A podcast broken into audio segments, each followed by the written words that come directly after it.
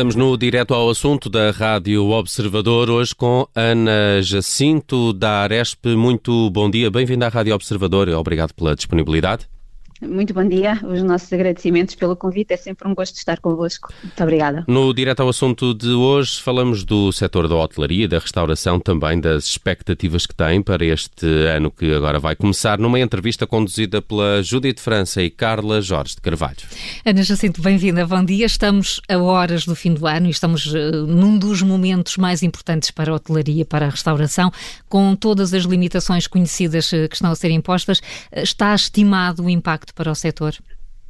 Bom, muito bom dia mais uma vez. Estimado, uh, não está. O que lhe posso dizer é que, de facto, a Aresp tem vindo a monitorizar estes setores desde a primeira hora Uh, o último inquérito que fizemos foi reportado ao mês de novembro, portanto ainda não tinha o impacto do fim de ano, ainda não tínhamos sequer estas restrições que acabaram por ser implementadas e, portanto, ainda não conseguimos medir o impacto, mas já sabemos, pelo aquilo que os nossos uh, empresários nos têm dito, que obviamente o impacto é tremendo, porque esperavam que uh, a noite do fim de ano, obviamente, não ia salvar o ano, porque o ano foi terrível, mas ia dar aqui mais um bocadinho de oxigênio para continuarem a poder funcionar e com com as restrições que acabámos por ver implementadas, esse balão de oxigênio não vai acontecer e, portanto, obviamente que, que, é dramático, não é? Hum.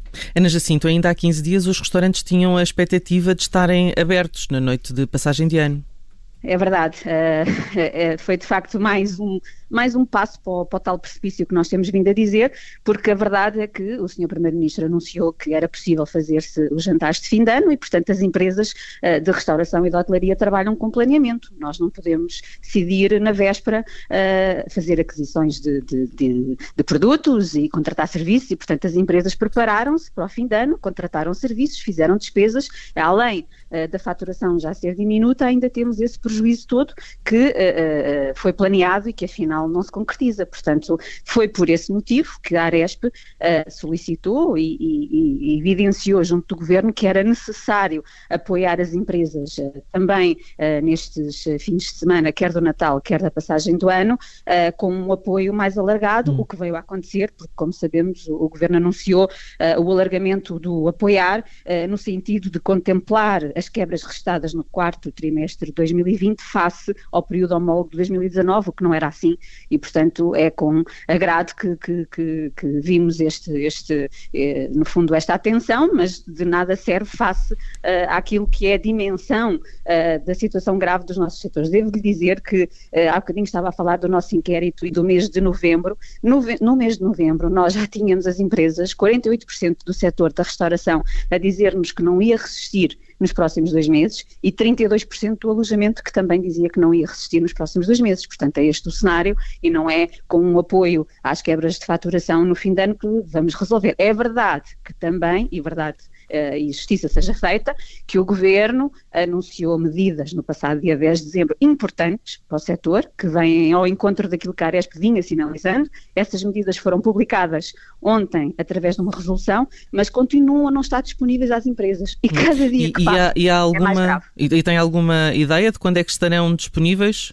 Esse é o problema, não sabemos quando é que estão disponíveis. Ontem foram publicadas através de uma resolução, uh, tinham sido anunciadas quase há um mês atrás, portanto, uh, continuam sem estar disponíveis, continuam sem, não, não, não existe ainda a regulamentação respectiva desses, uh, desses apoios e, portanto, as empresas não conseguem aceder. E termos apoios que estão no papel não servem de nada, portanto, nós temos insistido para que, de facto, estes apoios cheguem às empresas, porque cada dia que passa é, como lhe digo, mais um passo para o tal precipício, porque as empresas estão, de facto, a mostrar muita resiliência, capacidade de uh, adaptação, reinventam-se, mas tudo tem o seu limite, porque, de facto, os apoios são muito poucos e as contingências que temos são cada vez uh, maiores, não é? Uh, Ana Jacinto, tem havido uma, uma, uma sequência de apoios, alguns que as empresas veem como mais positivos, outros menos. Este que está no papel é o apoio à retoma progressiva, é desse que estamos a falar? Não, estamos a falar de vários apoios que o Sr. Ministro da Economia anunciou no passado dia 10 e que eh, vieram a ser publicados na resolução ontem, que tem que ver com o quê? Tem que ver com o apoio às rendas, que era uma questão que a Aresp sinalizava há muito tempo que estava a dificultar tremendamente a vida dos empresários, porque a maior parte do nosso setor são arrendatários e as rendas não sofreram qualquer alteração e nós temos a capacidade de funcionamento completamente reduzida, portanto era importante apoiar as rendas, esse é um dos apoios. O outro é o reforço da tesouraria através do apoiar e também a retoma progressiva. Portanto, estes são talvez os três uh, vetores mais importantes que a Aresp sinalizou constantemente e que finalmente foram anunciados pelo Sr. Ministro da Economia, mas que continuam a não estar disponíveis, porque se as empresas quiserem uh, aceder aos apoios, eles não existem. Não é? É, é, os, os, critérios para aceder a, a esses planos de apoio um, ehm, são simples de. Pois nós gostaríamos que fossem, como não conhecemos ainda os regulamentos, não sabemos.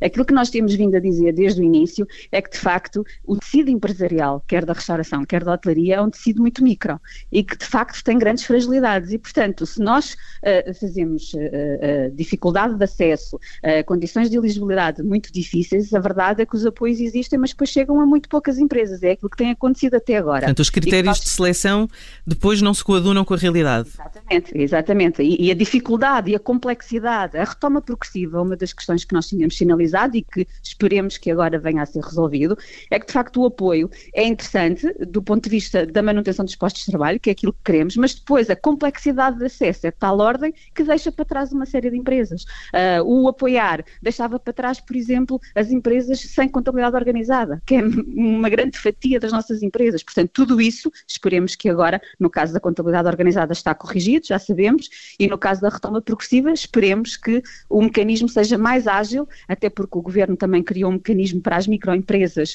uh, uh, semelhante ao incentivo extraordinário, aquela questão dos dois salários mínimos, para facilitar, e portanto esperemos que tudo isso agora possa ser mais ágil, mais fácil e mais rápido para as empresas. Mas continuamos a não ver nada até à data, não é? Hum. Porque continuamos, como lhe digo, a não poder aceder e, e estes, estas medidas já foram anunciadas no passado dia 10 de dezembro. Já estamos quase há um mês sem as medidas estarem disponíveis. E, portanto, eh, as empresas continuam à espera. A Ana Jacinto já falou deste inquérito, os últimos dados ao setor eh, de novembro.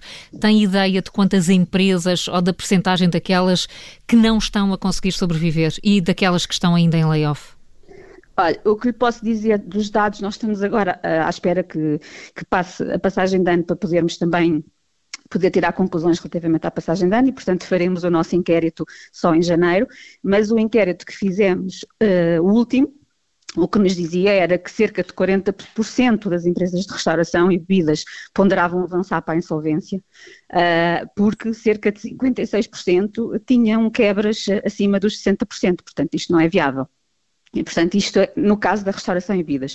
No caso do alojamento, a percentagem é um bocadinho menor, mas também muito preocupante, porque cerca de 18% também ponderavam avançar para a insolvência e 39% das empresas tiveram uma taxa de ocupação zero no mês de novembro e estimavam em dezembro uh, cerca de 45% uma taxa de ocupação também zero. E, portanto, uh, para além das empresas que estão encerradas, que sabemos na área do alojamento muitas empresas estão encerradas, pensavam abrir agora na passagem do ano, muitas delas não vão abrir abrir uh, e, portanto, isto é, tem sido um agravamento constante, porque se na primeira fase da pandemia é verdade que conseguimos, de facto, alguma celeridade na concretização dos apoios, uh, agora, de facto, tem sido muito complicado e, e as empresas estão a ter muita dificuldade em aceder ao que existe e por isso é que é importante que sejam simplificados e que possam estar disponíveis, sob pena de, de facto, nós iniciarmos o próximo ano com muitas empresas mais a fechar. Não se esqueça que os dados do, do INE reportados ao terceiro trimestre relativamente à taxa, à,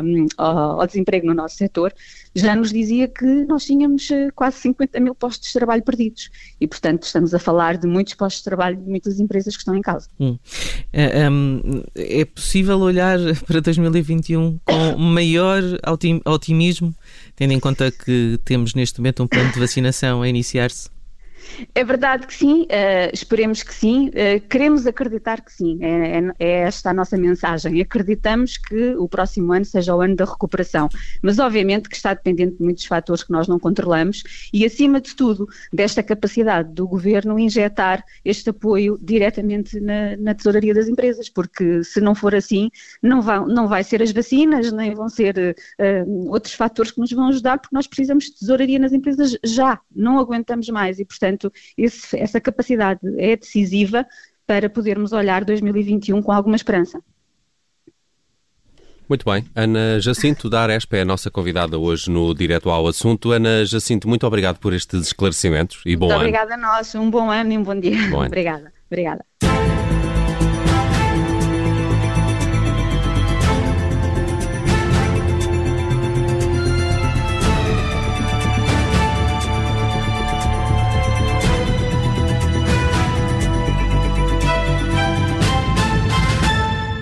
Rádio. Obrigada por ter ouvido este podcast. Se gostou, pode subscrevê-lo, pode partilhá-lo e também pode ouvir a Rádio Observador online em 98.7 em Lisboa e em 98.4 no Porto.